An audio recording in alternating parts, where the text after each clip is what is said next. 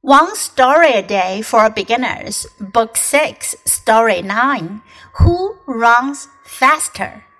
If you had many legs, do you think you could run faster? Well, let's think about it.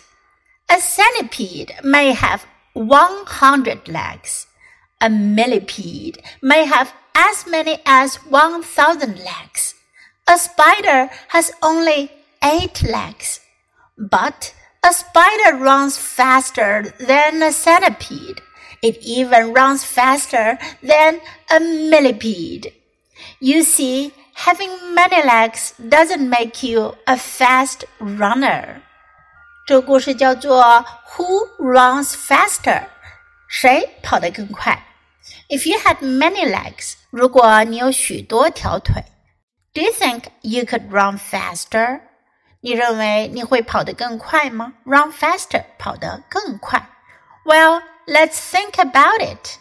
嗯，让我们想想这件事儿。Think about，考虑，仔细想想。A centipede，蜈蚣。Centipede，centi，在英文中呢，它表示一百。Centipede 就是有一百只脚的虫子，蜈蚣。May have one hundred legs。它也许有一百只脚。A millipede may have as many as one thousand legs. Millipede，千足虫，也叫做马陆。一只千足虫可能有一千条腿。A spider has only eight legs，而蜘蛛只有八条腿。But a spider runs faster than a centipede。可是呢，蜘蛛跑得要比蜈蚣快。It even runs faster than a millipede. 它甚至比千足虫跑得快。You see, having many legs doesn't make you a fast runner. 看到了吧？有很多条腿，并不能让你成为跑得更快的人。Now listen to the story once again. Who runs faster? If you had many legs, do you think you could run faster? Well, let's think about it.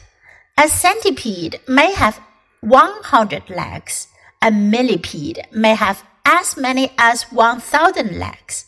A spider has only 8 legs. But a spider runs faster than a centipede. It even runs faster than a millipede.